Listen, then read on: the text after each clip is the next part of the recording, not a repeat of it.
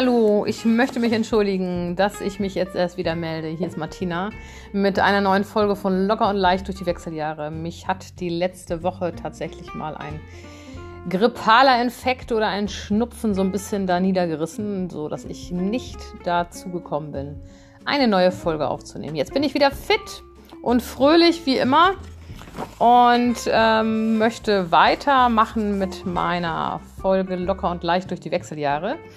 Und zwar mit dem dritten Kapitel Gib depressiver Verstimmung keine Chance. Nicht nur die überschüssigen Kilo schlichen sich in mein Leben, da waren ja noch die anderen lästigen Anzeichen. Ich recherchierte im Internet und ich las, was ich gar nicht wissen wollte. Alles deutete auf eine Diagnose hin. Wechseljahre. Denn es kamen noch weitere Symptome dazu, die meinen Verdacht bestärkten. Ich hatte Stimmungsschwankungen, die nach meiner eigenen Einschätzung schon leicht in das Depressive gingen. Ich machte mir plötzlich wieder Gedanken über den Sinn des Lebens, wie damals, als ich circa zwölf Jahre alt war, in meiner pubertären Phase. Auch damals war ich schon ein wenig esoterisch angehaucht.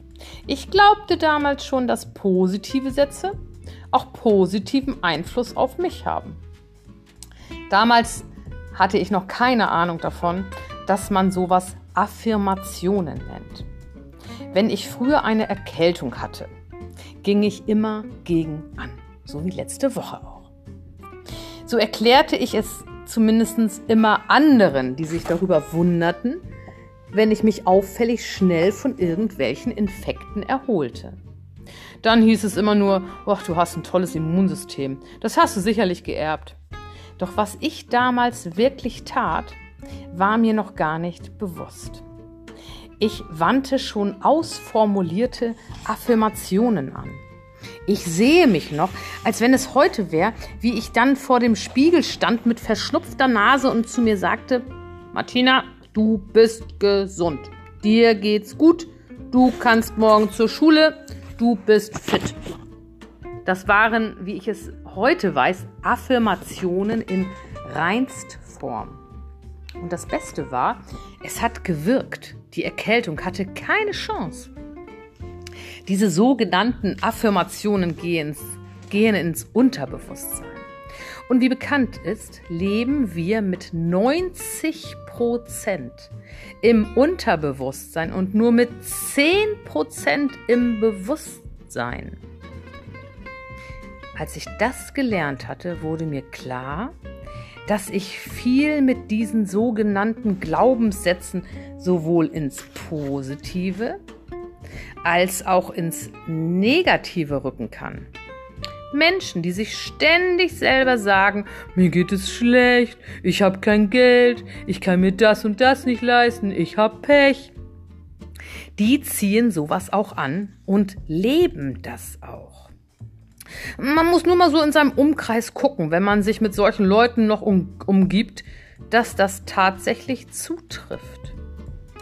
Jedoch Menschen, die positiv sind und dies auch ausstrahlen, die sich sagen, ich bin erfolgreich, ich bin schön, ich habe viel Geld, ich habe immer reichlich Einkommen, um mir alles zu leisten, was ich haben möchte. Diese Menschen strahlen auch Positives aus, weil sie daran glauben. Gerade vor kurzem zitierte ein Sprecher in einem Seminar eine weise Frau, Du bekommst nicht, was du willst, sondern das, was du erwartest. Nimm dich acht in Acht vor Energieräubern.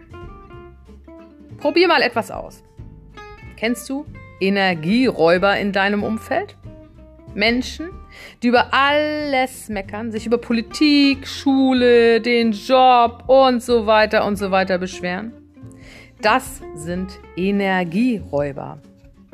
Wenn ihr mit solchen Leuten redet, ihr aber grundsätzlich gut drauf seid, werdet ihr in dem Meckergespräch feststellen, wie dieser Energieräuber euch aussaugt euch eure Energie raubt und plötzlich fühlt ihr euch gar nicht mehr so gut. Meidet solche Menschen bzw. Gespräche. Sie beschweren euch. Oder lenkt das Gespräch in eine andere Richtung. Wie zum Beispiel, du, sag mal, hast du die neue Tasche von Chanel gesehen? Ist die nicht wunderschön? Ich liebe sie. Oder sag mal, hast du eine Idee, wohin wir nächstes Jahr in den Urlaub fahren sollten? Wo findest du es schön?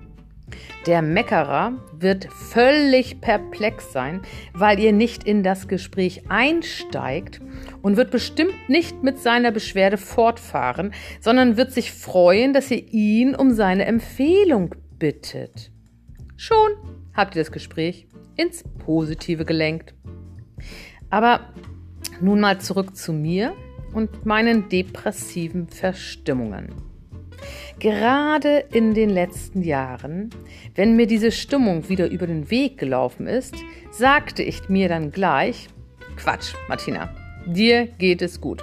Das sind nur deine Hormone, die wollen dir ein Schnippchen schlagen, aber nix da. Du gehst gegen an und dir geht es gut. Deine Stimmung ist gut. Dies half mir immer und immer und sofort. Affirmationen eben. Merke dir, sag dir positive Sätze immer wieder. Das ist ein Therapieansatz für miese Stimmung und depressive Verstimmung. Liebe dich selbst. Wer hat das nicht selbst schon mal gehabt? Da steht man morgens auf und alles ist gut. Man fühlt sich jung, dynamisch, denkt sich, Mann, ey, was für ein toller Tag. Doch kaum guckt man morgens in den Spiegel und dann sieht man eine alte, faltige, wurstige, ja fast schon fette Gestalt sich gegenüber. Wer um alles in der Welt hat die denn in mein Badezimmer gelassen? Tag versaut. Da kann eine Gehaltserhöhung kommen, der Mann einen Riesenstrauß Blumen bringen, die Kollegen sagen, dass man toll aussieht. Im Kopf steckt die dicke Kuh vorm Spiegel und alle anderen lügen. Finde den Fehler.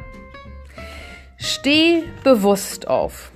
Sieh bewusst in den Spiegel, finde etwas und guck dir genau das an, was du heute Morgen so toll an dir findest. Hast du dir gestern die Nägel machen lassen? Schau sie dir an. Warst du beim Friseur? Zupf dir die Frisur zurecht und bestaune sie. Warst du zum Zähnebleaching? Lächle und staune. Hat dein Mann dir gestern gesagt, dass du ein schönes Dekolleté hast? Dann guck dir selbst in den Ausschnitt und gib ihm recht. Hat er dir das nicht gesagt? Dann guck dir noch tiefer in den Ausschnitt und sag dir, tja, Schatzi, ich sehe was, was du nicht siehst. Was ich damit sagen will, Mann, wir sind alle schön, wir sind so, wie wir sind und wir sind okay, wie wir sind. Okay, ich bin am schönsten, aber das soll euch nicht davon abhalten, genauso über euch auch zu denken. Und du kannst niemanden lieben und Liebe weitergeben, wenn du dich nicht selbst liebst. Also pass auf deine Selbstgespräche auf. Egal, was du über dich sagst und denkst, so wirst du dich auch bald wiederfinden. Sag dir ruhig immer wieder, dass du dick bist, dann wird sich der Zeiger auf der Waage immer weiter nach rechts begeben. Und genauso andersrum. Wenn du täglich drei Dinge an dir findest, die du liebst, und es diesen drei Körperteilen auch mitteilst, gedanklich oder verbal, dann wirst du dich immer attraktiver finden. Du wirst die Liebe zu dir selbst finden. Die Liebe deines Lebens. Und mit dieser Liebe meine ich auch tatsächlich die körperliche. Merke, du bist schön. Das ist ein Therapieansatz für ein stärkeres Selbstbewusstsein. Vielen Dank fürs Zuhören. Ich begrüße euch demnächst wieder bei einer nächsten Folge von Locker und leicht durch die Wechseljahre. Tschüss, eure Martina.